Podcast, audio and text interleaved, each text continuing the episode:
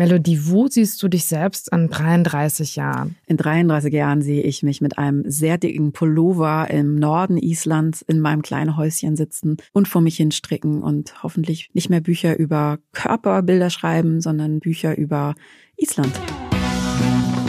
Wie könnte unser Leben in Zukunft besser werden? Beziehungsweise was würde es zumindest nicht schlechter machen? Mein Name ist Nora Gantenbrink und ich möchte in diesem Podcast mit meinen Gästen immer eine Stunde über sie selbst, ihre Arbeit, aber auch über den Ist- und den Sollzustand in unserer Gesellschaft reden. Mein Gast heute ist Melody Michelberger. Melody, die eigentlich Melanie Jasmin Jeske heißt, hat viele Jahre für bekannte Frauenmagazine gearbeitet. Sie leitet inzwischen ihre eigene PR-Agentur und engagiert sich auf vielfältige Weise für Frauenrechte, Diversität und Body Positivity. Besonders auf Instagram inspiriert sie täglich tausende Follower. Mit ihr möchte ich heute darüber sprechen, warum der Frauenkörper politisch ist, was das Patriarchat davon hat, dass wir Frauen uns oft selbst nicht mögen und wie die Wahrnehmung und die Position von Frauen in der Gesellschaft verbessert werden können. Und vor allem, wie Frauen in Zukunft in ihrem Körper endlich glücklich sind. Melody, ich freue mich total, dass du heute im Podcast bist ähm, zur, zur aktuellen Lage der Zukunft, weil ich dich tatsächlich auch schon länger aus so einer Halbdistanz beobachte. Ich äh, folge dir auch auf Instagram und ich sehe dich oft äh, mit deinem Fahrrad durch Hamburg flitzen und du hast immer einen Strauß frische Blumen fast dabei. Und ich habe schon oft halt eben auch in Magazinen Interviews mit dir gelesen und ich finde das Thema, wofür du dich eben engagierst, einfach wahnsinnig wichtig. Willkommen. Vielen Dank. Schön hier zu sein mit dir. Du bist gerade quasi, wir haben dich rausgerissen aus deinem Schreibprozess, weil das ist auch ein Anlass, warum wir hier sitzen. Also du bist Body Positivity Aktivistin und schreibst auch gerade für Robert dein erstes Buch. Ich würde gerne von dir wissen, für alle Leute, die es vielleicht nicht so ja, verinnerlicht haben, was ist das überhaupt, Body Positivity? Ja, Body Positivity ist ja eigentlich, da muss ich kurz ein bisschen ausholen. Ja, kein ähm, Problem. Body Positivity gut. ist ähm, eine Bewegung, die aus der Fat Acceptance ähm, Bewegung in den USA gestartet ist, vor allem von schwarzen, äh, fetten Frauen. Diese Bewegung ist eben in den letzten Jahren, ähm, hat sich wieder neu entfacht oder ist gar nicht wirklich weggegangen. Also die Bewegung war die ganze Zeit da, nur jetzt durch Social Media ähm, hatte sie einfach nochmal eine andere Präsenz und hat sich ähm, auch außerhalb der USA ähm, ja bekannt gemacht und mhm. ähm, viele Frauen, so wie ich, hatten auf einmal eben so ein nicht nur ein Hashtag, sondern auch wirklich eine Botschaft dahinter, was eigentlich ähm, ja, was eigentlich so schief läuft mit Körpern, die nicht dem Schönheitsideal entsprechen, also die beziehungsweise die dick oder fett sind. Ich selber nenne mich übrigens nicht mehr Body Positivity Aktivistin. Mhm. Okay, ähm, das genau, ist gut zu wissen. ähm, war eben weil der Begriff von schwarzen, mehrgewichtigen, ähm, marginalisierten Personen ähm, ja, initiiert wurde und weitergetragen wurde und ich quasi auf den Schultern dieser Menschen mhm. stehe. Ich ja aber ein, eine weiße Frau aus ähm, Mitteleuropa bin, die ähm, gerade so am unteren Spektrum des ähm, Dickseins mhm. ist. Deshalb ähm, nehme ich seit einer Weile eben diesen Begriff nicht mehr, weil okay. ich eben den Personen, die ähm, ja den Raum nicht wegnehmen möchte und es eben in der Bewegung hauptsächlich darum geht, wirklich um Körper, mhm. die wirklich nicht, also die weit entfernt sind von unserem Schönheitsideal. Okay. Also Körper, die wirklich anders nochmal aussehen als mein Körper, ne, die dick oder fett sind. Und das ist eben auch ein bisschen das Problem an der mhm. Bewegung mhm. oder an der, ähm, also an diesem Hashtag, der vor allem bei Instagram mhm. oder bei mhm. anderen Social Media ähm, Plattform so ein bisschen Eigenleben entwickelt hat, dass natürlich sehr viele Menschen sich auf einmal verstanden fühlen, so wie ich eben auch am Anfang mhm. und immer noch, mhm. dass da etwas ist, so was, was, was vorher gar nicht da war. Also ja. dass, dass wir dass wir alle so miteinander verbunden sind und unseren Frust über unseren Körper oder über teilweise Diskriminierung aufgrund ähm, des Aussehens oder des, des Gewichts so Luft machen können. Mittlerweile ist der Begriff aber vor allem eben in Europa ähm, extrem unterwandert worden von ähm, schlanken äh, weißen Frauen, die sich dann so vorne überbeugen und so eine mini kleine Speckrolle, mhm. eine, eine, ganz normale Speckrolle zeigen mhm. und das dann unter dem Hashtag Body Positivity ähm, quasi ja promoten oder zeigen wollen. Und das ist, was da eben verloren geht, ist eben wirklich diese politische Forderung ja. ähm, dieser der Menschen, die das eben in den 60ern, 70ern gestartet haben, eben,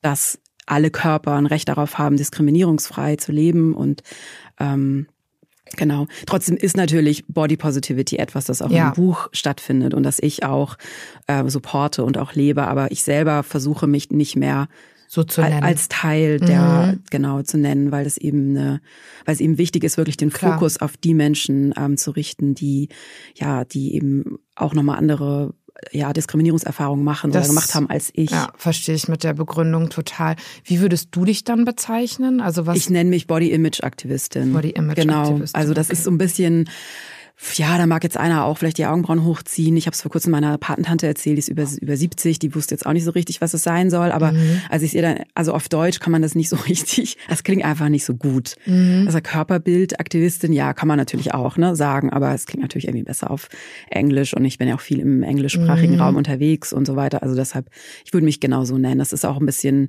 es trifft es auch mehr, was ich mache. Ja. Ja. Also ich, ich verstehe es. also bei mir kommt's an. Du hast zum Beispiel auch, ähm, also du benutzt den Begriff dick und der ist für dich nicht negativ konnotiert, was ich äh, toll finde, weil ich selber hätte auch immer so äh, versucht, auch mich so rumzulavieren oder denk dann so, ist vielleicht irgendwie rundlich oder pummelig mhm. besser oder so. Mhm. Und du sagst aber ganz klar, nein, dick ist ein Begriff, der okay ist. Das Problem ist eigentlich eher, dass er immer so negativ besetzt ist, oder? Ist das richtig? Also wenn man sagt, man ist dick, es schwingt einfach all diese mhm. Stigmatisierung in diese mini kleinen Wörtchen eben mit. Und wenn ich sage zum Beispiel, dass ich dick bin, dann bekommt ganz oft eben, bist doch gar nicht dick oder bist du nur ein bisschen dick.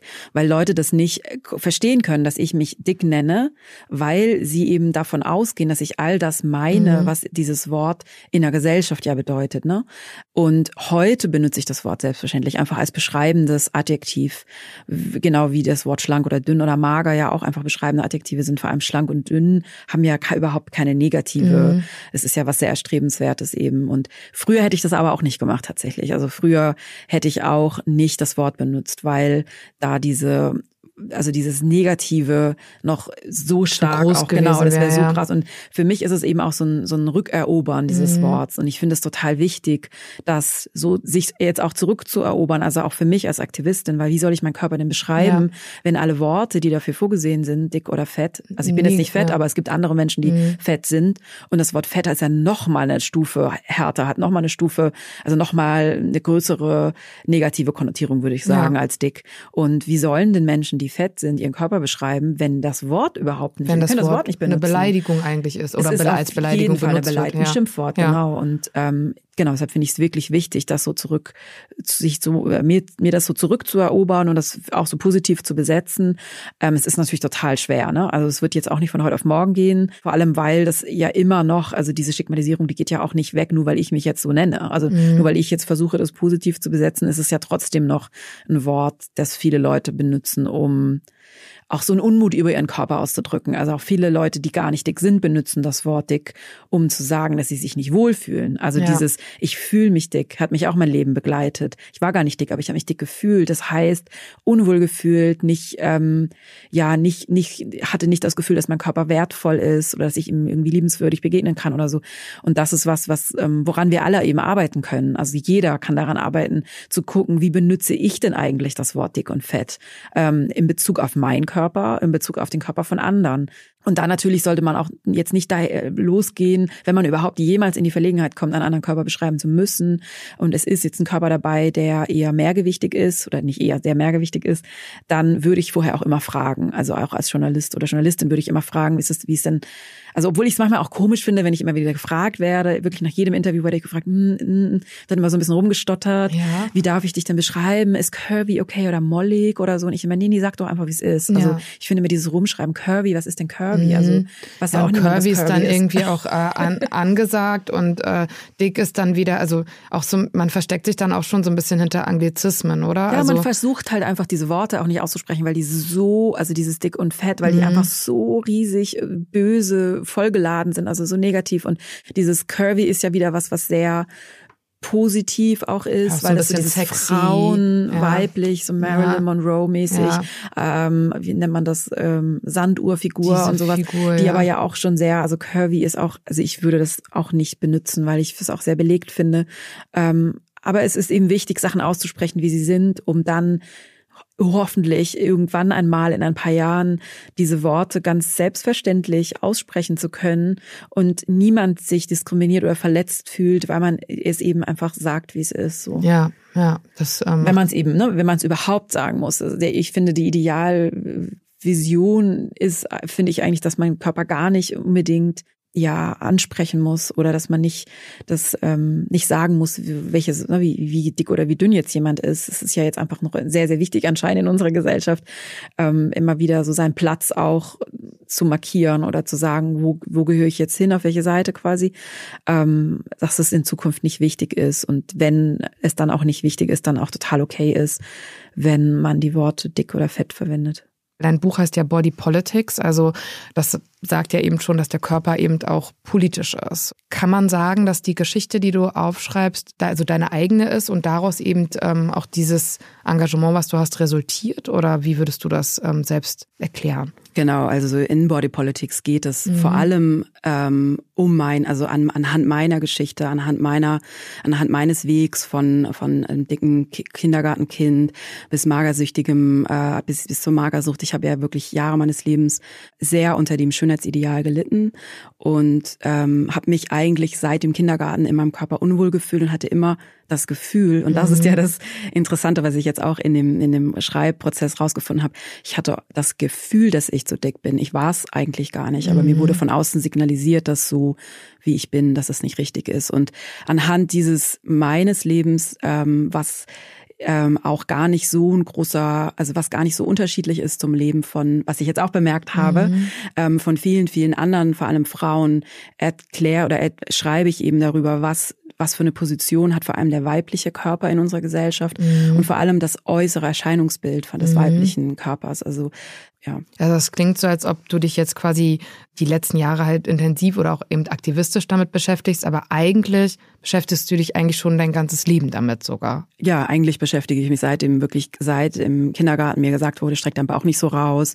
Oder dann eben mit acht äh, meine Mutter gesagt hat, mir einen Rock verwehrt hat, ähm, mhm. ähm, den ich unbedingt haben wollte und sie den mit den Worten, ähm, den kannst du nicht tragen, der betont deinen dicken Hintern nur noch mehr. Das waren so kleine Momente, die dann eben dann sich so zusammengerauft haben und dann so dieses Bild in mir entstanden ist, dass etwas einfach nicht mit mir stimmt und dass ich das ändern muss. Und das wurde, hat sich dann natürlich verstärkt in der Pubertät. Ich war sehr früh in der Pubertät ähm, und war auch einer der ersten in meiner Klasse, die ihre Periode hatte. Das war ja damals in den 80er nochmal anders, glaube ich, als heute, wo Mädchen nochmal anders aufgeklärt sind, wo es andere Medien gibt, ähm, wo man auch einfach untereinander vielleicht anders darüber spricht. Also mich hat das damals sehr überrascht und ich war sehr, fühlte mich da auch sehr alleingelassen, auch mit meiner die Veränderung des Körpers und ähm, habe dann eben angefangen mit so 13, 14 Diäten zu machen. 13, 14, ja. Mhm. Genau und auch da nicht mehr rauszukommen aus dieser Spirale des Abnehmens, also des sehr exzessiven ähm, wenig Essens, gar nicht Essens, dann auch gefeiert werden von meinem Umfeld, von meinen Eltern, ähm, auch von meinen MitschülerInnen und, Mitsch ne, und mhm. Mitschülern, dass ich das Gefühl hatte, das, was ich mache, ist richtig. Mhm. Und dass das was ist, was die Gesellschaft auch verlangt von Mädchen. Also dieses Arbeiten am eigenen Körper. Mhm. So Mensch, toll, dass du abgenommen hast. Oder Mensch, das, also meine Disziplin wurde da gefeiert oder wurde, wurde applaudiert, dass ich das geschafft habe. Also das ist mir jetzt auch wieder aufgefallen in dem Prozess des Buches, dass es kaum Momente gab, also bis wirklich ins, ins späte Erwachsenenalter, dass mal wirklich jemand gesagt hat, hey, ich glaube, mit dir stimmt was nicht. Oder es vielleicht netter gesagt hat, so, hey, du musst das übrigens gar nicht machen. Also alles, was von außen kam, hat mich immer bestärkt, dass ich auf dem richtigen Weg bin. Mhm. Also jedes Frauenmagazin, das ich gesehen habe und da ja auch dann mit 21 schon bei einem Frauenmagazin gearbeitet habe, jede Titelzeile, die auf dem Magazin mhm. war oder die auf allen anderen Magazinen waren, hat mich darin bestärkt, dass Schlanksein das erstrebenswerteste und wichtigste in einem Frauenleben ist oder in einem früheren Mädchenleben ist, dass, dass das so total wichtig ist, dass ich in eine bestimmte Schablone passe.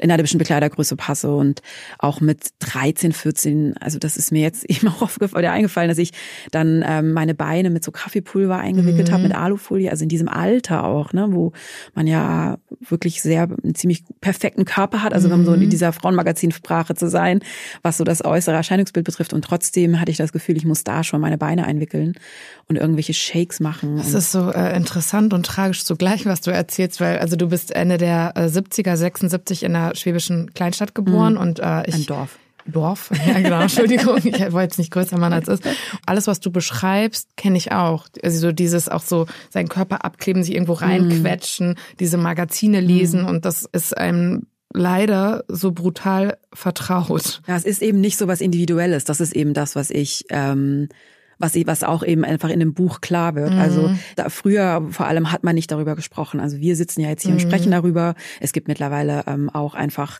ähm, Alternative ähm, oder wie Instagram, mhm. wo, wo es so Seiten gibt wie mich und auch viele, viele andere, die auch darüber sprechen. Und heute spricht man darüber. Also ich äußere mein Unmut über über die Gesellschaft, die Frauen vor allem ähm, so das Gefühl gibt, dass sie stünner und schlanker und weniger mhm. sein müssen. Das war damals eben ja noch nicht so und mhm. das finde ich so also es gab damals quasi keinen Ausweg. Es gab niemand, der das reflektiert hat und auch in meinem Umfeld nicht weder meine Tante, meine Mutter, meine kleine Schwester, meine MitschülerInnen, mhm. LehrerInnen. Also alles war ginge so in diese Richtung so der Körperoptimierung und Schlankheit und wie man eben als Mädchen oder als junge Frau sein muss. Ja, es war einfach so zu machen irgendwie, ne? Es ist ja dann auch eben Ende der 70er, es ist die Zeit, in dem man noch nicht so die Welt durch äh, das Internet nach Hause bekommt. Du hast die Frauenmagazine gelesen und später arbeitest du auch wirklich bei einem Frauenmagazin. War das dann damals schon dein Traum oder? Ähm, ich habe gerade die letzten Tage meine alten Tagebücher ähm, in einer staubigen Kiste in meinem Ankleidezimmer hervorgeholt und da habe ich festgestellt, dass ich ähm, relativ regelmäßig in mein Tagebuch so eine Statistik reingeschrieben habe. Mhm. Unter anderem auch mein Berufswunsch, der doch öfter mal mhm. gewandelt ist. Mode zwischen Modedesignerin, Schauspielerin, aber dann eben auch Mode, ähm, Modejournalistin.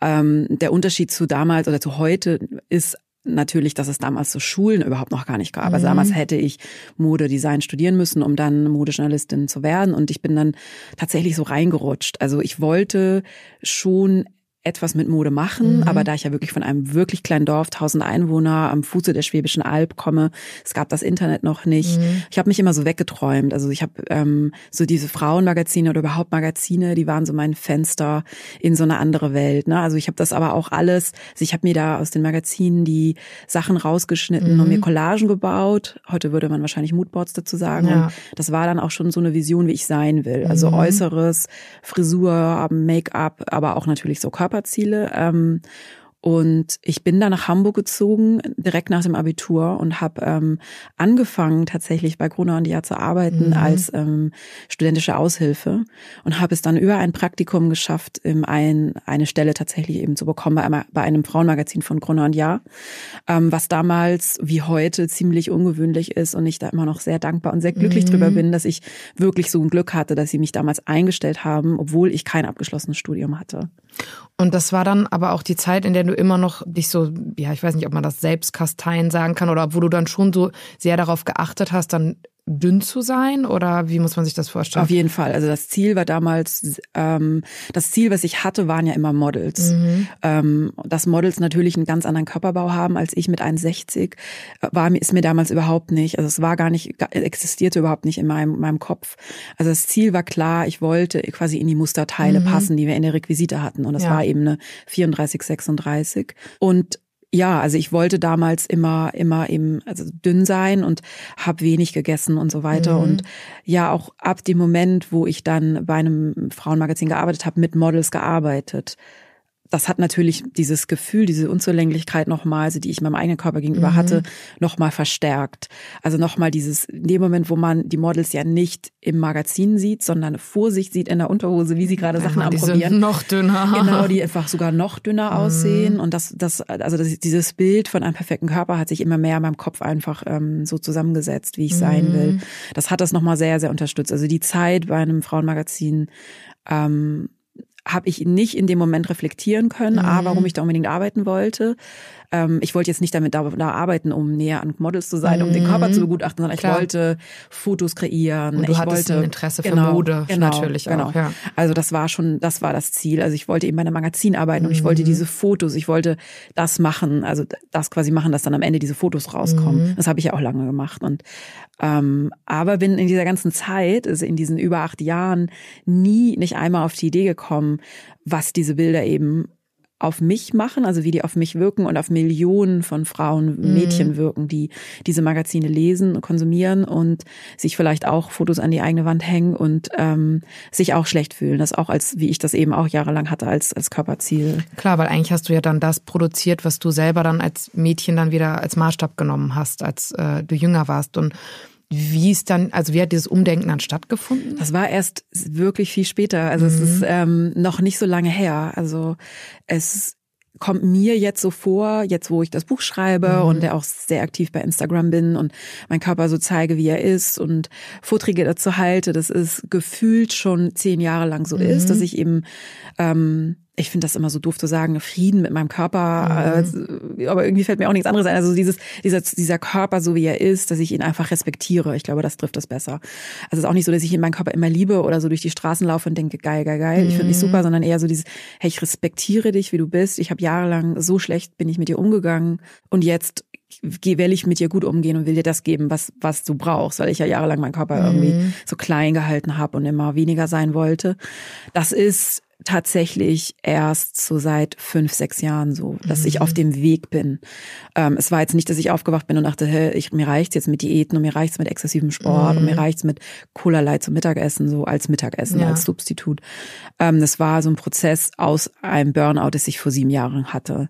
Aus diesem, am Ende des Burnouts, aber auch erst ähm, mein Therapeut damals, mit dem ich den Burnout quasi mhm. so begangen habe oder ähm, versucht habe, quasi zu ja aufzuarbeiten, der mich gefragt hat irgendwann mal, wie, wie ich eigentlich, also wir hatten, da war das Thema Essstörung komischerweise gar kein Thema, also es kam dann erst später das Thema, aber ähm, wie ich, was ich eigentlich sein möchte, also wie ich eigentlich sein möchte, wie ich mit meinem Körper umgehen möchte, was oder wofür ich meinem Körper dankbar bin. Und das war für mich so ein Moment, ich habe noch nie darüber nachgedacht mhm. bis zu diesem Punkt, wofür ich meinem Körper dankbar bin.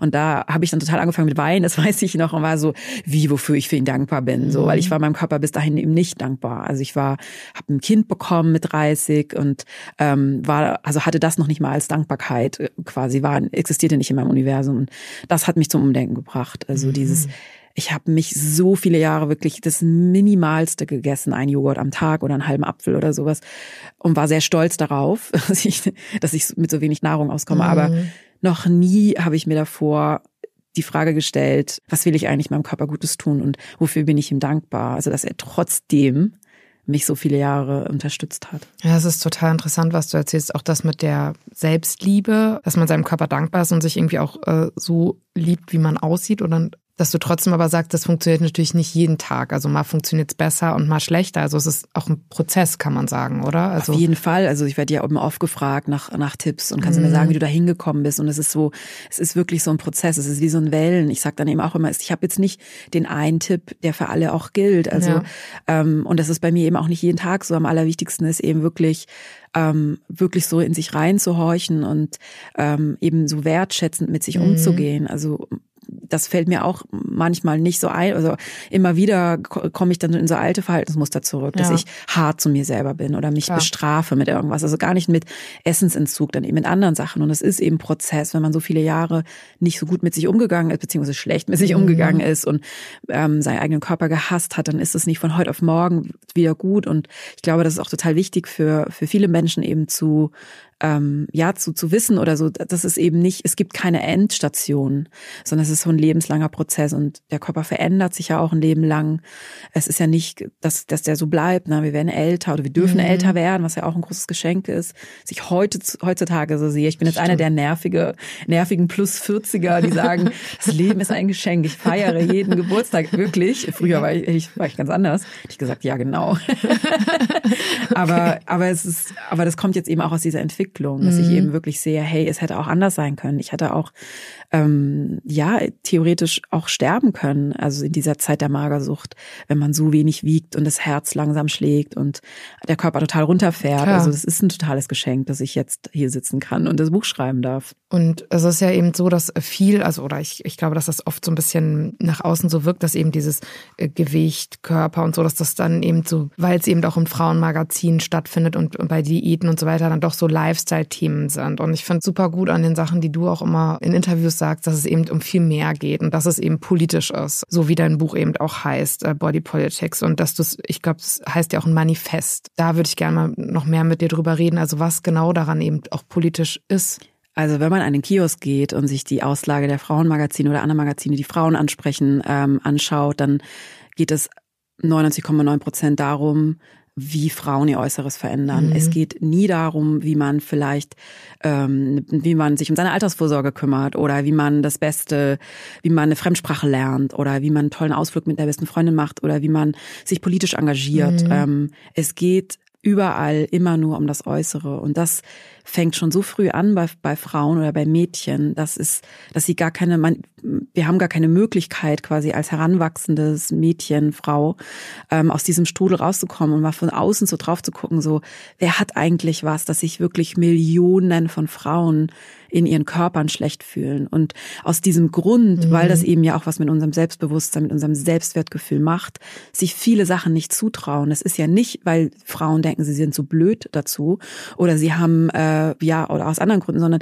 es hat ganz oft was damit zu tun, dass sie sich aus aufgrund der Figur oder der des äußeren Erscheinungsbildes, dass sie sich da nicht nicht wertig genug fühlen, bestimmte Sachen machen zu können ähm, oder bestimmte Sachen. Also ich höre das auch immer wieder von von Frauen, mit denen ich so äh, bei Workshops oder so mhm. arbeite, dass sie sagen, na ja, also wenn ich fünf Kilo abgenommen habe, dann. Dann bin Also ich, immer dieses ja. dann mhm. und dieses dann.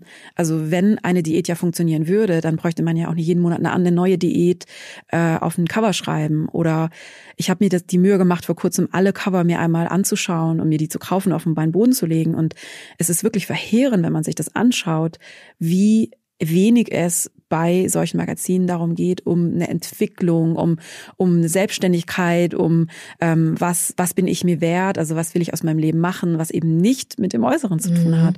Ähm, und das hält viele Frauen eben auch an so einer Position, wo sie eben ja auch kontrollierbar ist. Also wir als Masse der Frauen sind schon mehr oder weniger so eine kontrollierbare Masse. Also wir haben Unsicherheiten. Ähm, viele, viele Firmen profitieren davon, dass wir Unsicherheit haben. Also wenn wir die Unsicherheit nicht hätten, dann wäre eine Riesenindustrie, die ganze Schönheits- und äh, Schönheits-Beauty, Fitnessindustrie, die würde von heute auf morgen zusammenbrechen. Ja, ja. Und wir würden vielleicht andere uns noch mal mehr über andere Sachen ähm, hätten Platz in unserem Kopf, äh, Mental Space, um uns über viele Ungerechtigkeiten noch mal mehr Gedanken zu machen oder lauter zu sein. Und was mich aber interessieren würde, also du arbeitest ja auch heute immer noch im, äh, ja, also nicht im Modebusiness, aber du machst, äh, du hast eine eigene PR-Agentur und machst auch die PR für Modeunternehmen. Also suchst du dann schon sehr genau aus? Würdest du zum Beispiel jetzt, wenn dich jemand fragt, der irgendwie Size Zero auch propagiert oder so sagen, nee, sorry, das passt nicht zu mir? Sowas würdest du schon dann machen. Ne? Auf jeden also, Fall. Also ja. ich achte da sehr darauf, mit wem ich arbeite. Und ich bin ja tatsächlich immer mhm. noch in der Mode. Das ist ja, ja, auch, also seit ich 21 bin, arbeite ich in der Mode auf verschiedenen Seiten. Also nachdem ich Moderedakteurin war, war mhm. ich, habe ich lange als PR-Frau bei einer Firma gearbeitet in Hamburg. Ähm, und dann habe ich mich ja eben selbstständig gemacht. Ähm, auf jeden Fall achte ich darauf. Also ich habe meist, die meisten Firmen, mit denen ich arbeite, sind auch nachhaltige mhm. Modelabels, ähm, also Fair Fashion. Und viele achten auch darauf, dass es, dass sie ein diverses Bild oder ja. unterschiedliche Körpertypen zeigen, aber so also viele versuchen es. Es hat natürlich auch, ist auch mal eine Geldfrage, wie viele Models kann man buchen, ähm, wie viele Größen bietet man an. Also viele sind da eben sehr am Anfang. Ja. Und das ist auch was, was politisch ist. Also in dem Moment, wo es keine Bekleidung gibt für Frauen oder Körper ab einer bestimmten Kleidergröße. In mhm. Deutschland ist es ja die 44. Ab 44, ich trage eine 44, 46 mhm. mittlerweile, wird es sehr, sehr dünn mit modischer, schöner Bekleidung. Wenn die auch noch Fair Fashion sein soll, kann man es total vergessen. Und dem Moment, wo man so eine große Gruppe von Menschen ausschließt, vor allem Frauen, ja. denen ja an jeder Ecke des Kiosks und jeder Werbung äh, signalisiert wird, dass sie sich ja nicht nur eben schlank sein soll, sondern auch noch möglichst modisch gekleidet sein soll, geschminkt sein soll, natürlich eher natürlich, weil man will ja jetzt auch nicht auffallen, ne? Ähm, aber auch nicht ungeschminkt, mhm. sondern auf jeden Fall geschminkt, aber natürlich. Also dem Moment, wo man aber dann die Menschen ausschließt, die vielleicht eine Größe 60 haben oder 56 ja. oder 54, 50, die sich überhaupt nicht, die A nicht in die Innenstadt gehen können, weil es überhaupt gar keine, mhm. die können nicht mit ihrer besten Freundin einkaufen gehen, die können auch nicht einfach in ein Café gehen äh, und sich auf einen x-beliebigen Stuhl setzen, ähm, weil die Stühle ja auch genormt sind und Menschen mit einem höheren Körpergewicht können sich nicht auf einfach einen Stuhl setzen und das ist ja auch was Politisches. Also ja. wir schließen so Teilhabe. viele Menschen, genau, ja. es geht um Teilhabe und Mode, dass ich kämpfe da schon mein ganzes Leben Leben auch drum, dass oft ähm, mir gesagt wird, naja, komm on, Mode ist jetzt echt nicht so wichtig. Aber Mode ist total wichtig und in dem Moment, wo sich gerade auch ja Frauen dann nicht ausdrücken können, weil es eben keine Bekleidung für sie gibt, junge Frauen, ja. die eben eine größere Kleidergröße brauchen, ähm, ist es werden sie, also kommt ja auch diese, diese Stigmatisierung, ne? Die können sich nicht anziehen. Also ich spreche jetzt von allen Dicken. Mhm. Ähm, oder die stinken, weil, keine Ahnung, weil sie irgendwie Sachen anhaben, die aus Polyester sind. Ja, weil es eben einfach nichts anderes gibt. Ja, und es ist natürlich auch demütigend, wenn man irgendwo hingeht und dann sagt jemand, in, also für deinen Körper habe ich keine Hose oder so. Also das ist natürlich ja, also mein Bruder ist, ich muss gerade daran denken, mein Bruder ist Modeagent und er hat mir irgendwann mal so eine Jeanshose mitgebracht und ähm, ich habe gesagt, ich krieg die noch nicht mehr über die Knie drüber und dann hat er gesagt, ja, aber Nora, ganz ehrlich, da musst du aber vielleicht auch ein bisschen abnehmen. So, ne? und, und also, und das, ähm, ja, also ja, das oft. ist so, dass ja, da hat, hattest du, glaube ich, auch mal in einem Interview gesagt, dass man immer quasi den Körpern die Schuld gibt mm. und nicht, also man, man fragt immer so. Viele ja. geben, ja, also ich auch und viele andere Frauen auch. Also viele geben dem Körper die Schuld und mm. nicht der Hose, die einfach viel zu klein geschnitten ist. Die Durchschnittsgröße äh, der deutschen Frau ist 42, 44, mm. also mhm. Bekleidungsgröße. Ähm, und es ist ja wirklich irre, wenn man dann sich überlegt, dass aber viele Läden wie die mhm. spanischen und, und äh, schwedischen Ketten, die ja auch so erschwingliche Mode anbieten für eben auch jüngere Frauen, die dann einfach alle bei 44 aufhören mhm. und einfach das so viele Menschen ausschließt. Und ich glaube, das ist vielen, die vielen gar nicht so bewusst, was das macht mit Menschen. Also dieses Gefühl zu haben, dass man es nicht wert ist, dass man es nicht wert ist, in Café zu gehen oder in, in, in in ein Flugzeug einzusteigen und es ist selbstverständlich, dass es unterschiedlich große Sitze gibt. Ja. Es wirklich, es regt mich so auf, diese Gespräche. Ich habe das früher so oft auch gehört von Kolleginnen oder von anderen mhm. Leuten, dass dann so gesagt wird, ähm, puh, ja, ich saß daneben so jemand richtig dickem im Flugzeug. Puh. Und das ist so, es ist so diskriminierend, es ist so verletzend und so gemein. Also die dicke Person weiß dass sie dick ist. Also ist ihr schon mal aufgefallen. Und es ist so furchtbar für dicke Menschen zu fliegen. Also das habe ich so oft gehört, wurde mir so oft mitgeteilt von Leuten, die dann gar nicht mehr fliegen, die einfach gar nirgends mehr hingehen, weil es ja gar nicht die Möglichkeit gibt. Mhm. Langsam fängt das an, ne, dass das Flugzeug auch andere Sitze hat. Aber ich finde, das ist wirklich was. Unsere Welt ist so durchgenormt, aber für eben ein bestimmtes Ideal. Und wenn man von dem Ideal abweicht, stark abweicht, dann fliegt man raus, dann hat man keine, dann ist die Teil, also ist mit der Teilhabe so dahin. Und ich finde, das ist was, was, was so wichtig ist, dass eben vor allem Menschen, die ab, Klar. ja, die eben, die eben nicht, die, also die noch näher am Schönheitsideal eben sind, also auch an diesem Ideal, dem ja auch alles zugrunde liegt. Also unsere Kloschüssel bis hin zur, eben auch so einen Bericht gelesen oder so eine wissenschaftliche Arbeit zum Thema, wie hoch, also warum auch immer ich das gelesen habe, manchmal liest man ja auch Sachen, die haben mich dann so rein in den Bann gezogen. Ich mir bis dahin auch noch nie überlegt habe, dass Kloschüsseln genormt sind, dass Sitze genormt sind und ähm, was das eben macht für Menschen, die dann eben darauf keinen Platz finden. Was mir allerdings auch, als ich mich mit dem Thema beschäftigt habe, untergekommen und was ich wahnsinnig äh, interessant fand, ist, dass es ja schon auch in der Vergangenheit, also jetzt reden wir die ganze Zeit über den Ist Ist-Zustand in der Vergangenheit Epochen gab, wo Schönheitsideale halt eben auch anders aussahen, in den 50er, 60ern und so weiter und so fort. Ich habe dann was gefunden, was ich wirklich aber interessant fand. Und zwar stand dort in dem äh, Aufsatz, je traditioneller die Frauenrolle, desto kurvenreicher das Figurideal. Je größer ihr Anteil am Bildungssystem, an der Erwerbstätigkeit und je mehr politische Macht sie hat, desto weniger üppig die Figur.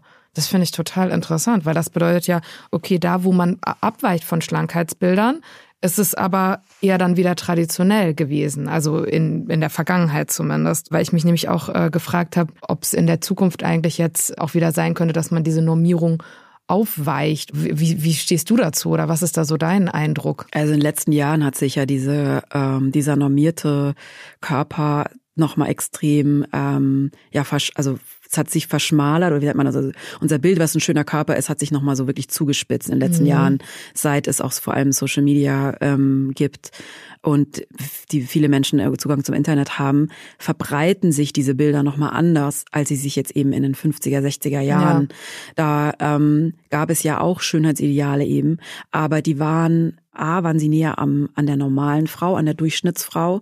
Und heute sind die Ideale sehr weit entfernt von der Durchschnittsfrau. Ja. Ähm, es hat eben auch sehr viel zu tun, also das Schönheitsideal hat auch was damit zu tun, auch so mit, mit Stand natürlich in der Gesellschaft. Ne? In dem Moment, wo man, wo man Geld hat, hat man auch nochmal andere Möglichkeiten, oder zumindest wird das so signalisiert, ja. ähm, ähm, dass man auch an seinem Körper arbeiten kann. Also entweder mit, dass man Zeit hat, jeden Tag ins Fitnessstudio zu gehen, oder dass man Geld hat für Schönheitsoperationen oder für andere Körperanpassungen.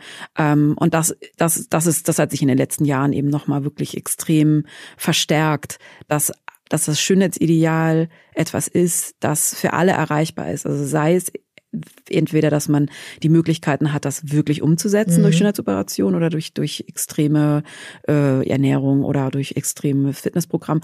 Oder man hat natürlich auch die Möglichkeit, es einfach nur digital zu machen, mhm. weil es ja diese ganzen Apps und Filter gibt. Also mein Sohn hat letztes Jahr, war das, ähm, sich bei TikTok angemeldet mhm. und er hat mir das musste mir das zeigen und ich bin wirklich fast hinten übergefallen. Äh, mein Sohn war letztes Jahr elf, genau, ist jetzt zwölf, ähm, weil er das Bild, was da als sein Profilbild war, das war extrem bearbeitet. Das, mhm. meinte ich, was ist denn das für ein Foto? Meint er, wieso?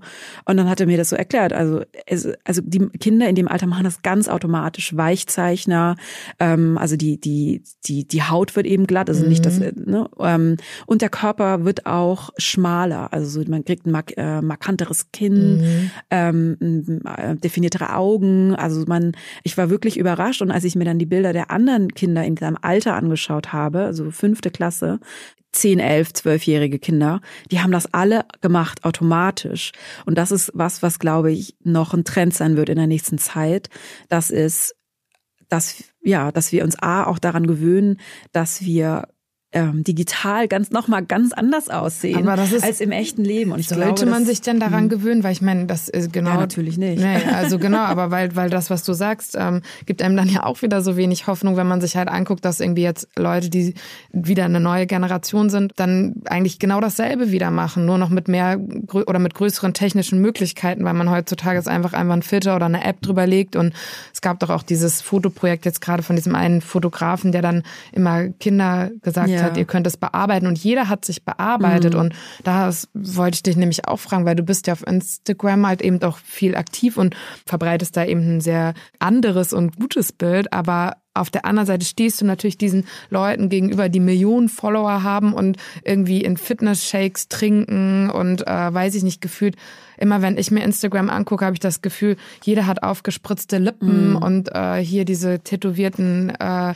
oh, Augenbrauen mm. und irgendwie und eine Freundin hat mich letztens mal angerufen, die hat so gesagt, oh Nora, weißt du, mir geht's irgendwie so, wenn ich so durch Instagram gucke, danach geht's mir schlecht. Ich fühle mich schlecht. Ich denke so, mein Leben ist kacke, ich sehe kacke aus und also ähm, ärgert dich das, weil ich meine, du versuchst es ja eben gerade anders zu nutzen, aber dass man dann trotzdem noch irgendwie immer so ein so einer Riesenmasse gegenübersteht, die so genau das Gegenteil propagiert. Ja, die Masse ist auf jeden Fall riesig und ich denke auch, die, das wird noch ein paar Jahre so weitergehen. Mhm. Ähm, ich denke nicht, dass wir da schon das äh, erreicht haben, dass es irgendwann kippt. Es gibt ja eben diese andere Bewegung, zu der ich auch ja. gehöre. Also das gab es ja vor ein paar Jahren.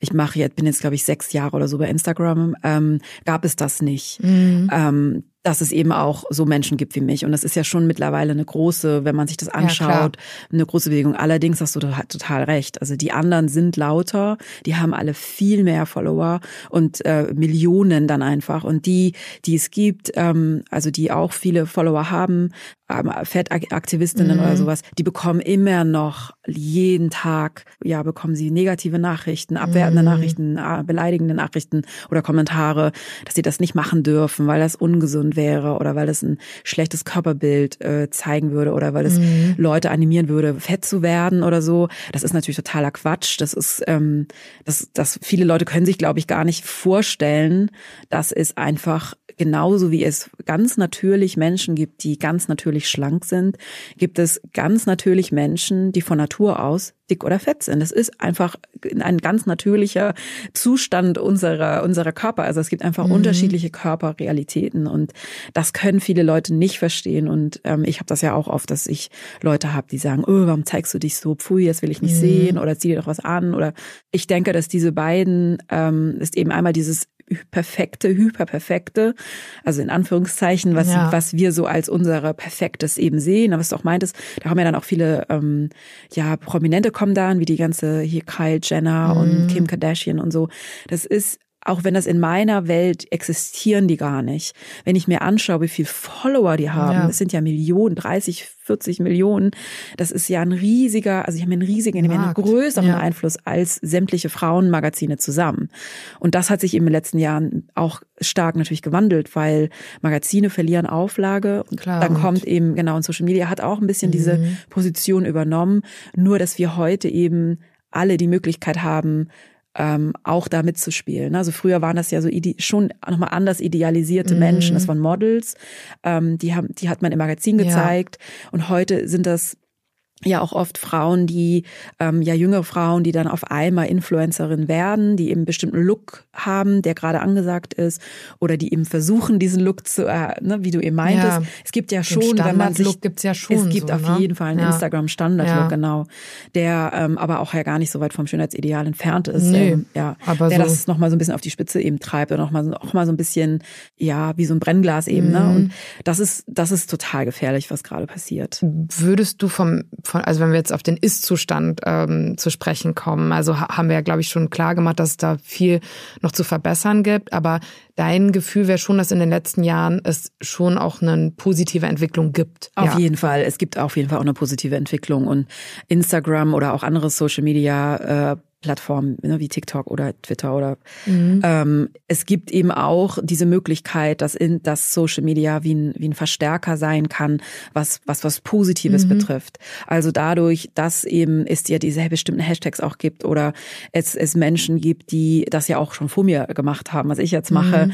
Ähm, hat das auch was total Empowerndes. Also es kann eben, das kann eben dieses Gefühl auslösen wie bei deiner Freundin, dass man das äh, Fenster mhm. wieder zumacht und das Gefühl hat, ich habe nicht den richtigen Look, mhm. ich habe nicht die richtige Tasche, mein Frühstück sieht nicht so hübsch aus, mhm. ich fahre nicht in Urlaub, keine Ahnung. Also es kann aber auch dieses Gefühl haben, hey, da sind Menschen genau wie ich mhm. und es sind Menschen, ähm, also mir schreiben auch oft Frauen, äh, gerade auch vor ein paar Monaten eine eine über 70-jährige, die mir geschrieben hat, durch sie habe ich habe ich mich endlich getraut, das erste Mal in meinem ganzen Leben ein Bikini zu tragen. Total so für sweet. sie war ja. das dann eben so ein Verstärker. Ne? So, hey, ich traue mich jetzt dadurch, dass sie, dass sie mich gesehen hat und wahrscheinlich auch andere. Ich will das jetzt gar nicht so auf meine, auf meinen Verdienst oder so, aber das kann eben auch genauso positiv sein.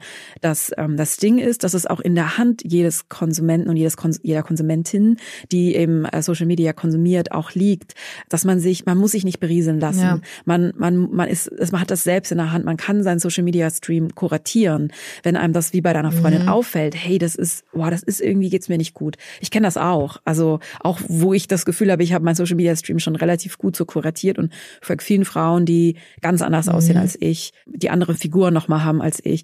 Trotzdem habe ich manchmal das Gefühl, es ne, irgendwie, ja. ja. Aber wenn man eben nur Menschen folgt, die dem Schönheitsideal entsprechen, dann sollte man vielleicht mal umdenken und überlegen, wem könnte ich denn folgen, der ganz anders aussieht. Und das ist, das finde ich, ist so ein kleiner Impuls, aber der kann schon ja. total viel in der Wahrnehmung verändern. In dem Moment, wo man äh, öfter mal Menschen sieht, die eben ähm, ein höheres Körpergewicht haben, die ganz selbstverständlich mit dem Bikini äh, sich zeigen oder mit einem hübschen Sommerkleid oder sowas. Das sind ja Bilder, die sehen wir sonst nicht. Mhm. Die sehen wir nicht in Mainstream ähm, ja. in Mainstream Medien. Die sehen wir nicht. Die sehen wir auch noch nicht in der Werbung leider. Und wir sehen die eben nicht, wenn wir einen Fernseher anmachen und mal ganz normal Fernsehen gucken. Oder wenn wir äh, ja uns irgendwelche mhm. On-Demand was angucken oder ein Magazin aufmachen. Und das ist was, glaube ich, was so, was wir in diesem Ist jetzt ändern können, dass wir darauf wirklich achten, was konsumieren wir eigentlich, was macht das mit uns und das, wie kann ich das ändern, weil ich kann es ändern. Interessant, das war echt, was mal, mal so ein Aha-Erlebnis für mich war, war, ich habe mir mal das Ernest Hemingway Haus angeguckt auf Kuba. Da konnte man dann so von außen reingucken und da, wo er in dieser Wohnstube, hat er dann überall immer so, wo die Waage stand, hat er immer aufgeschrieben, wie viel er wiegt und so richtig so wie, und da habe ich so gedacht, krass, der hat wow. da auch voll die Gewichtsstörung, mm. ne? Mhm. Also wo man das so gar nicht denkt, ne? Mm. wo man mhm. so denkt, so, ich bin der coole Dude mit der, äh, so, ne? Ja, fällt mir nur gerade ein, weil. Ja, äh, interessant, ja, das haben wir auch, also Männer haben das ja eben auch, also da redet die Gesellschaft allerdings noch, wenig, noch weniger drüber als bei Frauen.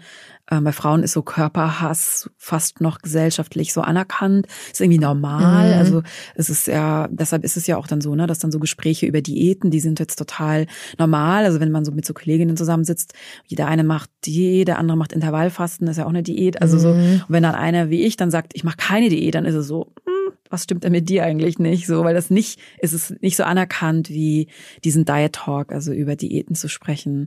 Es ist so, ja. Hat, ja, es gehört ja auch ne, zu diesem Optimieren so dazu und dieses, man hatte die Bereitschaft an sich ständig zu arbeiten und ständig irgendwie was Neues auszuprobieren. Das ist ja auch so dieses, ey, ständig gibt's neue Diäten, ständig gibt's neue Programme und ähm, das ist interessant, was du sagst. Ich habe manchmal ganz oft das Gefühl, dass es äh, jetzt auch so das Essen, was man isst, so Sushi und Rahmen und Bowls, eigentlich sind das ja alles so wenig Kalorien essen. Und ich habe immer das Gefühl, dass es eigentlich eher so ist, dass erwartet wird, auch so in Großstädten, dass man eigentlich schon sich zum Essen trifft und alles macht, aber einfach und auch gar, also eine Diät, so wie in den 70ern, 80ern, so dass man so eine Kohlsuppendiät macht, ist ja voll out. Eigentlich muss man so, der Lifestyle muss schon so sein, also ich habe immer das Gefühl, dass es eher so ist, red gar nicht drüber, sei einfach dünn. Also man soll schlank sein, also eine Dialektik gibt, man soll schlank sein, aber eigentlich soll man gar nicht darüber reden, dass man eine Diät macht, weil das ist auch wieder so ein bisschen. Also Diäten, die heißen ja heute auch nicht mehr Diät. Ja. Die heißen dann irgendwie, man gibt es die ganzen App fürs Intervallfasten, ist auch eine Diät. Ja. Also in dem Moment, wo, wo Oder eine Low Ernährung, Carb ist ja eigentlich auch eine alles, Diät. Genau. Ja. Oder auch, was es alles gibt, Paleo und so. Überall werden andauernd irgendwie Saftkuren ja. angepriesen. Da geht es dann heute sind ja, ist ja auch die Werbung auch schlau, ne? Dann geht es nicht unbedingt um, dann, da, bestimmte Worte werden dann nicht mhm. genannt, wie Diät oder auch schlank nicht. Aber das, das ganze Gefühl wird trotzdem immer noch mit. Ja, das Abnehmen wird Leicht. mehr so ins, in, mhm. in das Leben integriert, habe ich so mhm. das Gefühl. Also, dass man so, ja, genau, wie du schon sagst, dieses Lifestyle, wir machen Yoga, wir essen Boot. Das ist ja dann auch so, du, du nimmst, du bist. Wir gehen in eine Saftbar, genau. wir trinken da ja, wir gehen Saft mit irgendwelchen komischen genau. Kale. Ja. Genau. Und, ja. dann, also, und der ist aber dann auch noch irgendein XY-Boost drin, Detox-Boost und bla ja. und so. dass das jetzt so, und das ist dann der gesunde, erfolgreiche Mensch, der da so sitzt und es ist ja auch alles okay. Ich äh, esse auch manchmal, also ich weiß wirklich gerne Rahmen, aber ich glaube, es ist genau das, was du sagst. Und das finde ich so spannend. Dieses, die Reflexion ist irgendwie wichtig. Und ähm, auch zu dem Thema Gesellschaft.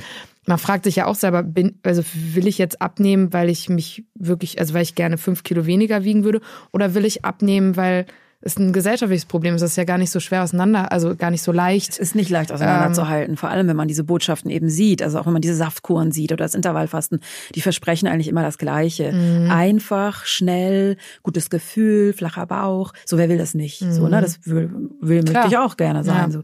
Aber am Ende erreicht man das ja auch nicht. Also muss dann nochmal eine Saftkur machen oder nochmal ein Intervallfasten. Und aber am Ende geht's ja bei allen um das Gleiche. Es geht immer um das, immer um, um das Optimieren, immer um das weniger sein, immer um äh, Gewicht irgendwie zu reduzieren. Und ähm, auch, das ist leider ja auch so ein Trend eben, der, den es bei Instagram äh, seit paar Jahren ja eben schon gibt, diese Tees, dieses, mm. die es gibt, die dann Detox-Tees heißen oder mm, Skinny Tea. Also bei Skinny Tea, genau, wird das ja. ja. schon, wird das ja schon total im Namen klar, warum man diesen Tee trinken soll, um halt schlank zu werden. Mm. Also das, die Hauptbestandteil dieses Tees ist Abführmittel. So, und natürlich fühlt man sich danach leichter, weil einmal eine schnelle Darmentleerung äh, danach Gott, folgt. Das wusste ich gar ja, nicht. und das ist bei, es viel, wissen sehr viele nicht, weil wer liest schon das Kleingedruckte. Und so werden einfach ähm, solche, genau, früher war es die Atkins-Diät oder was ich mhm. da auch, ich war, ich war auch Kohlsuppendiät.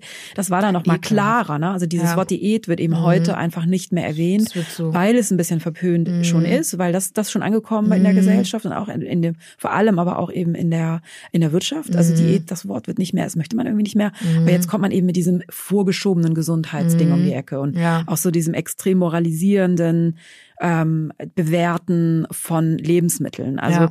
dass der Kohl oder der Kale-Saft, da, der wird ja so, als wäre er wirklich so der heilige, der goldene Schnatz quasi, so der Kale-Saft. Und wenn dann einer jetzt aber halt eine Pommes isst am Mittag, dann, mm. oh mein Gott. Also so, mm. ähm, ne, also diese krasse Bewertung von was ist gut, was ist schlecht, äh, Cheat Days, dass es überhaupt sowas geben muss, wie so ein Cheat Day, wo man halt quasi äh, jetzt mal ähm, ja betrügt quasi seinen Ernährungsplan betrügt oder so ich finde, das sind alles wirklich so problematische ähm, Auswüchse, Begriffe, Begriffe ja. genau, die viele gar nicht reflektieren. Also ich habe mich in den letzten Monaten oder Jahren oft schon mit Freunden wirklich richtig gestritten beim Mittagessen, weil dann oft so dieses Gespräch auf so auf so Diet Talk nennt man das eben ja kommt, ne? so oh heute verzichte ich mal auf, vergessen habe ich gesündigt mhm. oder was auch oder ich äh, esse heute nach 13 Uhr nichts mehr, dann bis was weiß ich was. Also dass es immer mehr sich eben darum dreht, um dieses um dieses Verzichten, Verzichten, Verzichten. Du hast äh, in deiner PR-Agentur ja eine Regel, die lautet, dass man nicht schlecht über, ich weiß gar nicht, andere Menschen oder andere Frauen redet. Und ich weiß nicht, ob nur Frauen bei dir arbeiten. Äh, wir arbeiten tatsächlich nur mit Frauen. Okay. Ähm, oder ich habe nur Frauen um mich, um mich herum. Ich habe viele Jahre eben auch unter, also ähm, im Verlag waren immer Männer die Chefs. Ähm, und dann auch in der Firma, in der ich in Hamburg gearbeitet habe und ich merkte, dass ich wirklich so Probleme habe, wenn ich dann so gesilenced werde oder wenn meine Meinung, die ich nicht drankomme oder wenn ich so übergangen werde. Und deshalb ähm, freue ich mich jetzt, dass ich selber entscheiden kann, mhm.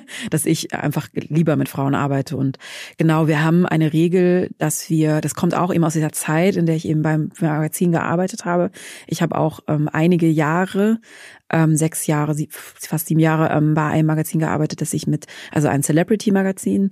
Und da war es gang und gäbe natürlich morgens in der Konferenz schon über Menschen äh, zu urteilen, die man ja gar nicht kennt. Das war ja mein Job quasi, zu gucken, wer, wer sieht besser aus, also so zwei Outfits, die quasi gleich sind, zu beurteilen, wer, wem steht's besser. Ach, diese Rubrik quasi genau, so? die ich ah, ja, geschrieben okay. habe Mhm. auch lange Mhm. ähm, und da auch ganz schön ausgeteilt habe.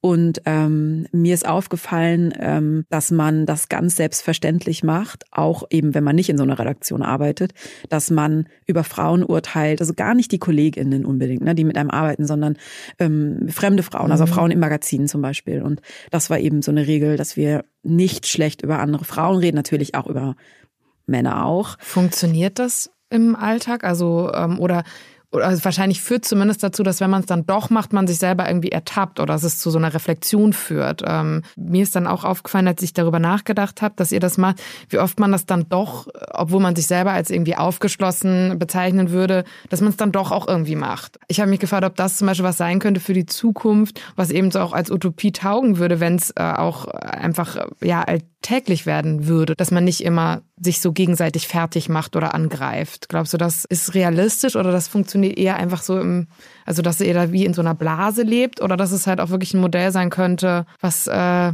weltweit trägt? Also der Unterschied ist, dass wir nicht über das, zum Beispiel das Äußere gesprochen haben oder Mhm. über Schauspielerin XY, uh, hast du das gesehen? Oder es kommt jemand zu uns ins Büro. Bei mir war ja auch viel Ver- Publikumsverkehr quasi als Pressebüro äh, oder ist, Mhm. ähm, dass, dass man da nicht sagt, uh, hast du gesehen, der Rock war blöd oder Mhm. der zu kurz oder der Ausschnitt oder was auch immer, dass wir das nicht machen. Aber klar, wenn jemand was Blödes, das ist ja dann auch ein Unterschied, ne? Wenn Ja. jemand was wirklich Blödes gemacht hat oder so, dann redet man natürlich darüber. Das ist ja auch ein anderes Level dann. Ja. Ähm, aber es ist eben, wie du es auch gerade schon gesagt hast, tatsächlich, es fällt einem auf, wenn man diese Regel hat oder wenn man, wie oft man eigentlich über andere Leute nachdenkt und urteilt. Also vor allem auch, was das Äußere betrifft.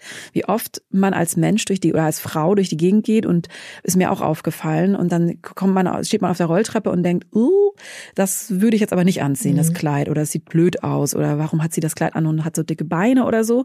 Also das das ist mir aufgefallen, dass ich diese Gedanken tatsächlich hatte. Ähm, war auch wahrscheinlich, weil ich es kannte aus meiner Zeit in der Redaktion, wenn man da auch ja so sehr abwertend und verletzend über, über die Körper einfach geurteilt hat und ja auch dann solche Sachen geschrieben hat. Ähm, und ich denke, also das ist auf jeden Fall ein Schritt, dass die Welt besser wird, wenn wir das nicht machen. Also wenn uns das erstmal auffällt, ähm, wie oft wir am Tag eigentlich darüber nachdenken, über andere, über das Äußere von anderen Menschen und das interessiert und warum, warum das immer wieder so hochkommt, was das auch mit uns selber dann zu tun hat. Und ähm, wenn man sich das bewusst macht, ist es eben schon ein Schritt, das dann auch einfach bleiben zu lassen. Also das kann ja so hochkommen und dann ist, nimmt man das wahr und dann so, okay, ciao. Also Ja, so ja. dieses, hey, es ist, es ist okay. Also Ja. es ist not my business. Wenn jemand was anhat, was man nicht versteht oder eine Figur hat, die man nicht versteht oder irgendeine, was auch immer Äußeres hat, was man nicht versteht oder einem nicht gefällt, es geht einem einfach nichts an. So einfach runterschlucken, die Welt geht weiter. Und das ist was, was ich auch bei Social Media ehrlich gesagt auch vermisse. Dieses, es scrollen sich manchmal so Leute durch Social Media und kommen dann einfach mit so einem wirklich abwertenden, negativen Kommentar, wo ich immer denke, es besteht auch die Möglichkeit, weiter zu scrollen und Ja. sich einfach seine Sache zu denken. Und genauso ist, glaube ich, im echten Leben auch.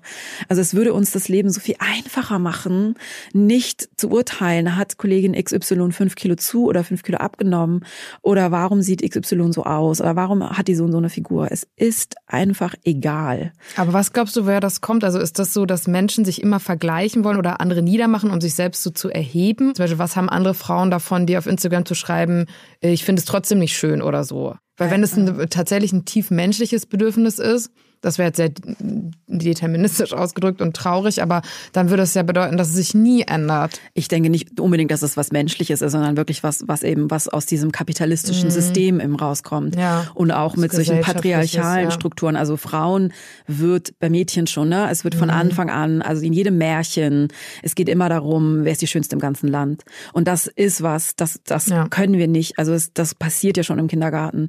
Und wir vergleichen uns eben mit anderen. Und in dem Moment, wo wir dann vielleicht an einer anderen Frau, die wir nicht kennen, sagen, oh, sieht richtig scheiße aus, so. Oder das hätte ich jetzt lieber nicht angezogen, was bei mir öfter mal passiert, dass Frauen sagen, boah, das finde ich wirklich unvorteilhaft, so was du da anhast. Und wenn ich dann sage, ich möchte nicht, dass du das zu mir sagst, weil es geht dich einfach nichts an, was ich anhabe, dass Frauen dann auch das nicht verstehen, weil sie mhm. das so kennen, weil das so ein gelerntes Muster ist, dass wir uns gegenseitig bewerten, weil das auch was mit unserer Stellung in der Gesellschaft zu tun hat und eben auch mit der Stellung, inwieweit wir auch ähm, so diesen männlichen Blick begegnen. Ja. Also alles, vieles, nicht alles, ähm, was uns begegnet, liegt immer noch so diesem männlichen Blick auch zugrunde. Also wie Frauen fotografiert werden. Die allermeisten Männer, äh, die allermeisten Fotografen, mit denen ich gearbeitet habe, ich würde fast sagen, 85, 90 Prozent waren immer Männer. Und was dann eben auch passiert, auch eben bei Modeshootings, ist, dass es immer der männliche Blick ist wie eine Frau. Also ich habe damals eben auch die, vor allem die tatsächlich die Bademode und die Unterwäsche gemacht. Und ähm, wenn man, wenn ich mir heute die Fotos anschaue, mit so einem Abstand eben, mit so einer Reflexion auch, ist es immer der männliche Blick. Wie sieht ein Mann gerne eine Frau in Unterwäsche? Also wir würden uns, ich glaube, wenn wir uns gegenseitig fotografieren würden in Unterwäsche, wären das ganz andere Fotos, als die ein, ein männlicher Fotograf von uns machen würde. Weil wir ganz selbstverständlich Klar, vielleicht irgendwo rumstehen würden in Unterwäsche oder was wir halt in Unterwäsche machen. Film gucken, Eis essen, Staubsaugen, keine Ahnung. Also das ist so ein also natürlich wollen wir auch mal sexy sein, ne? Mhm. auf jeden Fall. Aber so dieses, dass man immer konstant sexy sein muss als Frau oder eben diesem Schönheitsideal ansprechen muss, das ist was, was eben auch unter Frauen, also das Patriarchat ist ja oder diese diese Strukturen, die die sind ja auch in uns drin. Ich glaube, es hat eben was damit zu tun, dass wir versuchen unseren Platz auch so ein bisschen ähm, uns ja, frei zu kämpfen. Und auch in dem Moment, wo wir eine andere Frau abwerten, haben wir das Gefühl, wir werten uns auf ist natürlich am Ende des Tages gar nicht so. Ähm, aber wir haben das Gefühl, wir, ja, wir, wir sind in so einer Position. Und ja, und vielleicht kommt es auch daher, weil dann, wenn Leute so viel ins Fitnessstudio rennen und dann schlank sind oder so, dann auch so sagen wollen, so, jetzt habe ich also dafür so gearbeitet und jetzt musst du das auch, also so dieses. Hat schon auch was mit dieser eben kapitalistischen ja. Leistungsgesellschaft, Gewinnoptimierung, also auch Körperoptimierung. Es ist ja wirklich was, was in den letzten Jahren nochmal extrem zugenommen hat. Also so von der Aerobic-Bewegung aus den Ende 70er war das. Ähm, bis jetzt hat sich ja nochmal extrem viel getan. Also dieses Körper optimieren. Und wenn dann eben jemand um die Ecke kommt, wie ich oder wie Frauen, die nochmal eine andere Figur haben, die, die ähm, sich quasi die sagen, ich mache das nicht mit, also ich mache das nicht mehr ähm, und ich bin jetzt einfach so, wie ich bin. Oh, wenn ich jetzt, ich mache nicht mehr jeden Tag zwei Stunden Sport, dann finden viele Leute das auch wirklich so, als würde man ne, so gegen, ja, ich weiß gar nicht, nicht gegen das System sein, aber das finden die so komisch, dass sie das dann nicht ja, deswegen schreiben dann immer alle, oh, die ist sehr mutig. Genau, so, daher kommt dann dieses, mutig. Daher kommt das, ja. genau, daher kommt mhm. dieses, weil man das nicht kennt und weil das nichts ist, was so normal ist. Es ist eben nicht normal, dass wir eine Frau sehen, die, die mit Größe, Kleidergröße 46 in dem Bikini sich fotografiert. Das ist nicht normal, weil ne, es geht einfach, es gibt keine Titelzeile, wo steht, hier können Sie mal ähm, so fünf Schritte von dicken Frauen, wie sie auch dick sein können. Es gibt es nicht, sondern es gibt immer nur, schlendern Sie sich schlank, seien Sie schlank, so werden Sie schlank. Schlendern Sie sich schlank war tatsächlich ja. eine, eine Coverzeile, habe ich mir das.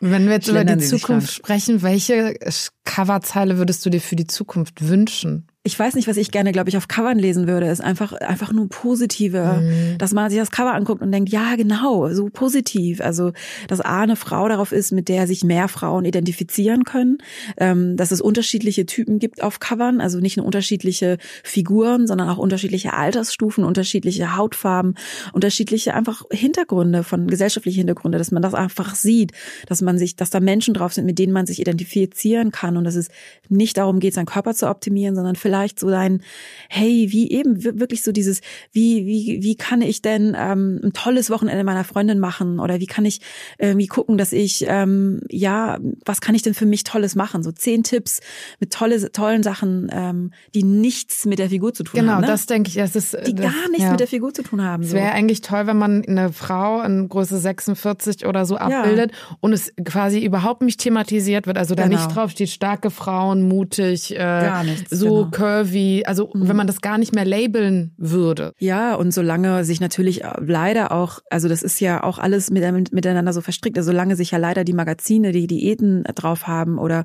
die, die eben diese Tipps, die zehn Tipps zum endlich schlanken Bauch, da, die sich leider immer noch besser verkaufen ähm, als eben andere Hefte, ähm, ist es natürlich auch, dreht man sich so ein bisschen im Kreis. Ne? Also ich denke, die Magazine müssen da auch wirklich mutig sein, solche Sachen zu machen, weil irgendwann kauft sonst auch keiner mehr Magazine, weil, weil sie einfach unrelevant sind und weil vielleicht doch diese andere Bewegung, die es jetzt bei Social Media schon gibt, so stark wird und so viele ähm, Menschen das einfach checken, dass sie, dass sie dem Schönheitsideal nicht entsprechen müssen und dass es, dass sie einfach so, wie sie von Natur aus sind, gut und schön genug sind und sich um andere Sachen einfach kümmern können, ähm, auch um Umweltschutz mhm. zum Beispiel oder was auch immer dass, dass sie da vielleicht irgendwann echt abgehängt sind. Also wenn kein Magazin vor, also gibt ja ein ein, zwei Magazine, die tatsächlich das schon anders machen und die haben ja auch eine große Auflage. Also ähm, ich denke, da müssen Verlage auch wirklich mutiger sein. Aber du bist da optimistisch, dass es in den nächsten Jahren halt noch sich verstärken wird, auch eigentlich schon, oder? Und ich meine, du warst ja, ja auch jetzt schon auf Covern und also mein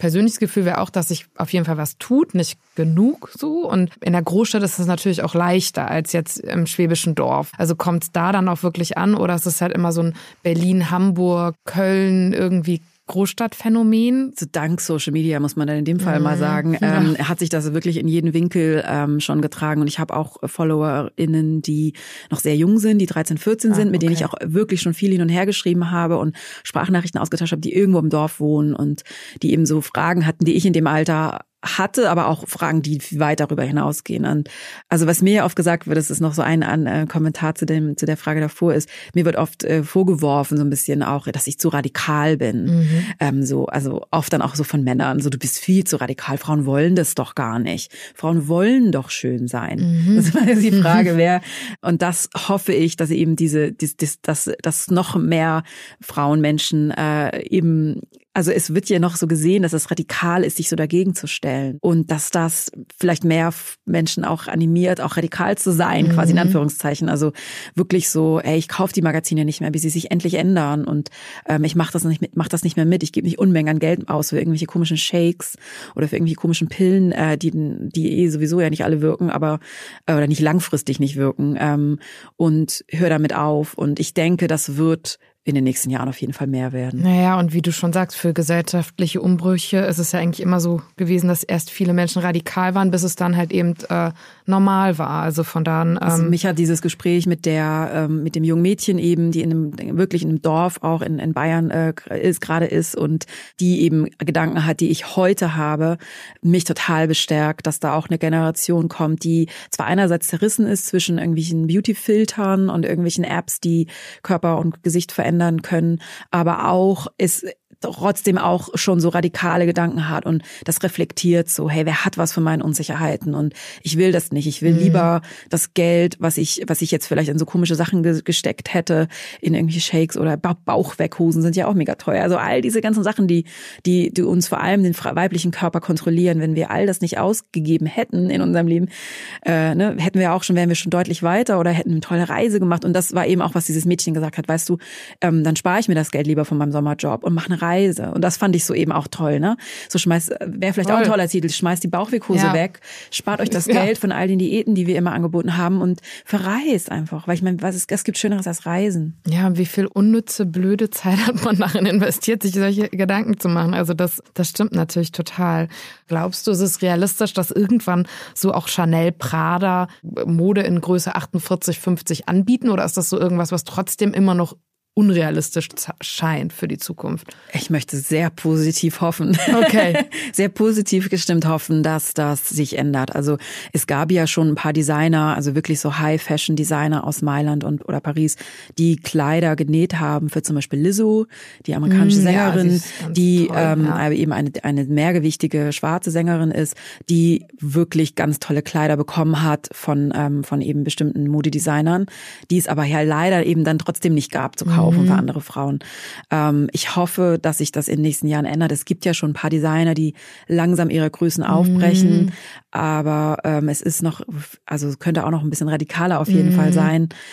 Ähm, ich denke, das wäre auf jeden Fall wichtig, dass sie das machen, weil es eben Zeichen ist für die ganze, nicht nur Modebranche, sondern auch für die ganze, ja, Magazinen und so weiter Branche, wenn es ganz selbstverständlich eben auch, ja, Luxus Bekleidung gibt oder ähm, von, von solchen, von Chanel oder von Prada oder von anderen. Jetzt, wo du das gerade sagst mit Lizzo, das ist immer dann doch so immer so zwei Schritte vor, einen zurück, weil jetzt fiel mir gerade mhm. ein Adele zum Beispiel, als sie dann so, die Sängerin, als sie dann so abgenommen hat, hieß es wieder überall in der Boulevardpresse so, ah, jetzt endlich wieder dünn. Also dann wurde sie wieder dafür gefeiert. Es gibt immer so Fortschritte und so Rückschritte. Ne? Und ich glaube, so unterm Strich muss man dann irgendwie gucken, dass es sich trotzdem alles gesellschaftlich halt ja, langsam verbessert. War ne? es auch ein kurzes Aufbäumen dieser ja. kapitalistischen Diet Culture, die, die wirklich dann nochmal sagen wollte, dass jetzt äh, Adele einfach so viel abgenommen hat, so als wäre es auch wirklich das Einzige, was es gibt, was ja. zu berichten wäre über diese wahnsinnig tolle Frau und diese tolle Sängerin ist, dass sie jetzt so und so viel Kilo abgenommen mhm. hat, wo ja auch niemand bis heute weiß, warum sie so viel abgenommen mhm. hat und das aber automatisch ja eben was kommt auch eben wieder ne, zu diesem kapitalistischen, zu diesem Leistung, Disziplin. Endlich mhm. ist sie schlank, so als wäre das auch was gewesen, was sie immer schon wollte. Wissen wir nicht. Und da wurde so viel auch rein interpretiert. Und es ist, aber ich bin mir sicher, dass das, es gibt noch so einige Aufbäumen, also wird noch so Aufbäumen mhm. geben von so, äh, von diesen, ne, Diet Culture nennt man das ja, oder Diätkultur, in der wir mhm. leben, dass schlank das erstrebenswerteste und wichtigste ist für vor allem Frauen. Ähm, und das war eine total bezeichnendes, ne, das war wirklich ja. nochmal so ein, okay, das, da, das, was da passiert ist, dieses, dieser Aufschrei durch die ganze Presse, durch die ganze Welt. Also es war ja total, total interessant auch, dass das dann überall nochmal gefeatured wurde. Aber ich denke, das wird sich nach und nach in den nächsten Jahren ablösen, weil es immer mehr Frauen und Menschen gibt, die Wille so ganz selbstverständlich einfach in einem Körper leben, der, der nicht dem Ideal entspricht und das auch immer normaler wird und immer selbstverständlicher wird. Melody, wenn man dich fragen würde nach so ganz konkreten Tipps, wir hatten jetzt ja auch schon ein paar besprochen, also auch mit Dick zum Beispiel, dass man das eben nicht negativ äh, benutzt oder halt auch andere Sachen, ähm, das nicht schlecht über andere sprechen. Gibt es noch mehr Tipps für mehr Self-Care vielleicht? Also was wirklich wichtig ist, ist wirklich darauf zu achten, was man an Medien konsumiert. Also mhm. was, ähm, was schaut man sich den ganzen Tag an. Also vieles kann man eben nicht ändern, wie die Werbung, die draußen in der Stadt plakatiert ist. Aber was man äh, dann in seiner Freizeit konsumiert, wenn man eben entweder einen Fernseher macht oder irgendeine Plattform sich anschaut oder eine Social Media, da wirklich darauf zu achten, was macht das mit mir? Wie kann ich das ändern, wenn das was kein gutes Gefühl in einem auslöst? Eben das Bewerten, was du ja gerade schon gesagt hast, finde ich auch sehr wichtig, dass man viele Leute können nicht nicht bei sich selber anfangen, weil es ihnen so schwer fällt, weil uns das ja auch so viel, viele Jahre eingetrichtert wurde, dieses Bild von außen, ne? dass, dass es vielen schwer fällt, genau hinzugucken und eben ähm, mit dem, mit der eigenen Wertschätzung für sich selber anzufangen. Was, was da hilft, ist eben mit so einem wertschätzenden Blick für andere mhm. äh, durch, durch die quasi jeden Tag so äh, durch die Gesellschaft zu gehen. In dem Moment, wo so Gedanken kommen, wie dass man irgendwas nicht versteht oder irgendwas blöd findet oder blöd aussieht oder so, das dann irgendwie zu wirklich so zu gucken, okay, warum denke ich das jetzt eigentlich gerade? Es geht mich überhaupt nichts an. Und woher kommt das? Ähm, warum denke ich, warum denke ich mhm. eigentlich so blöd über diese Person, äh, über diese, ne, über diese Figur oder was auch immer, das Outfit? Dass man das Gefühl auch so analysiert und reflektiert. Also überhaupt reflektiert. Also das, was mir auch wirklich geholfen hat, auch wenn das vielleicht für manche nicht so greifbar ist, ist wirklich so dieses, wer hat was davon, dass ich mich unsicher fühle? Wer hat was davon? Also die, zum Beispiel ist es bei, bei Bauchwerkhosen so, dass die, die, der größte Absatz der Bauchwerkhosen sind größer Größe 36, 38. Das muss man sich wirklich mal vorstellen. Da, da, werden die allermeisten Bauchweghosen eben verkauft. Ähm, und das betrifft eben ja eben auch alle, ne? Also jeder Körper hat, also viele Körper haben eben, egal ob man jetzt dick oder dünn ist oder mager ist oder groß oder klein ist, ähm, oder was auch, was man für ein Gefühl zu seinem eigenen Körper hat. Also viele Leute haben so eine Unzulänglichkeit. Und wenn man sich da wirklich mal überlegt, ey, wer hat eigentlich was davon? Das ist jetzt auch nichts, was von heute auf morgen geht mhm. und man sofort alles, was man irgendwie, ähm, was unnötiges Zeug wie Bauchwikosen verbrennt, aber dass man sich das einfach überlegt, warum mache ich das? Warum quetsche ich mich eigentlich in so ein Ding rein, wo man wirklich nach einer halben Stunde schon keine Luft mehr kriegt? Ich hatte das auch an, wirklich lange solche Dinge. Und nicht bei nicht nur einer Hochzeit habe ich dann versucht, in der, in der Toilette dann aus diesem Ding wieder rauszukommen, weil ich es einfach nicht mehr ausgehalten habe, weil es einem die Luft abschnürt, weil man nicht sitzen kann und so weiter und so fort. Also dieses, ja warum mache ich das? Korsett, für mich, ja. für andere, genau. Also was ich mir auch einfach oft sage, wenn ich so durch die Stadt radel, wie du ja vorher schon gesagt hast, dass du mich da sogar schon gesehen hast mit einem Blumenstrauß, ähm, so wenn so, so, so negative Gedanken dem meinem Körper gegenüber kommen, der so wegzuschieben, so hey, ich bin gut genug, es reicht, wie ich bin, ich bin gut genug, ich bin schön genug, es reicht so, wie ich bin. Also das ist zwar echt nur so ein Minisatz, aber mir hilft das immer wieder, weil umso mehr man den einfach sich zurückholt in seinen, in seinen Kopf, umso mehr gehen ja dann diese negativen Gedanken auch raus. Was ich mit meinem Sohn oft mache, ähm, weil er eben auch so ein bisschen struggelt mit seinem Körper, seit er in der Pubertät ist, ist, dass wir ähm, uns gemeinsam irgendwo hinsetzen, also gar nicht vor den Spiegel, einfach irgendwo hin aufs Sofa oder auf den Boden oder auf mein Bett oder so und eben überlegen, ähm, was unser Körper kann, was unser Körper eigentlich macht und wofür wir dankbar sind. Das ist was, was total eine große Wirkung hat. Ich werde eben auch oft gefragt, was Mütter oder was Eltern machen können, mhm. Äh, was man den Kindern mitgeben kann. So dieses, hey, guck mal meine Arme, damit kann ich ähm, dich umarmen, hochheben. Guck mal unsere Beine, damit können wir tanzen, damit können wir auf dem Spielplatz klettern und rennen und ähm, und guck mal mit den Augen können wir gucken und ähm, mit dem Hintern können wir irgendwo drauf sitzen oder also solche mhm. Sachen wie oder mit den Händen kann ich Lego bauen und ich weiß, meinem Sohn hat das sehr sehr geholfen. Also dass dieser Fokus von all dem, was er was was man nicht schön findet ja. an sich, also die kleine Wampe oder den dicken Arm oder was auch immer es ist, ähm, den Fokus immer wieder so wegholt von dem Äußeren, sondern hey, was macht denn eigentlich mein Körper für mich? Also ich kann Treppen steigen, ich kann klettern, ich kann singen, ich kann äh, ich kann hören und das ist was, das ist das vielleicht so auch komisch für manche, aber das zu machen, aber es hat einen riesigen ähm, Effekt tatsächlich, weil es die Gedanken, wenn es auch nur kurz ist, immer wieder, man es regelmäßig macht, immer wieder wegholt von diesem, was eigentlich nicht stimmt. Ich glaube, das ist das womöglich denkbar schönste Ende. Ich danke dir, Melody. Es vielen, war vielen mir Dank. ein Fest. Dankeschön. Das war Sollzustand mit mir, Nora Gantenbrink. Danke, dass ihr mit mir einen Blick in die Zukunft gewagt habt. Schreibt euer Feedback, eure Anregungen oder eure Fragen an sollzustand.ruwert.de. Sollzustand ist eine Produktion des Ruwert Verlags in Zusammenarbeit mit Pool Artists.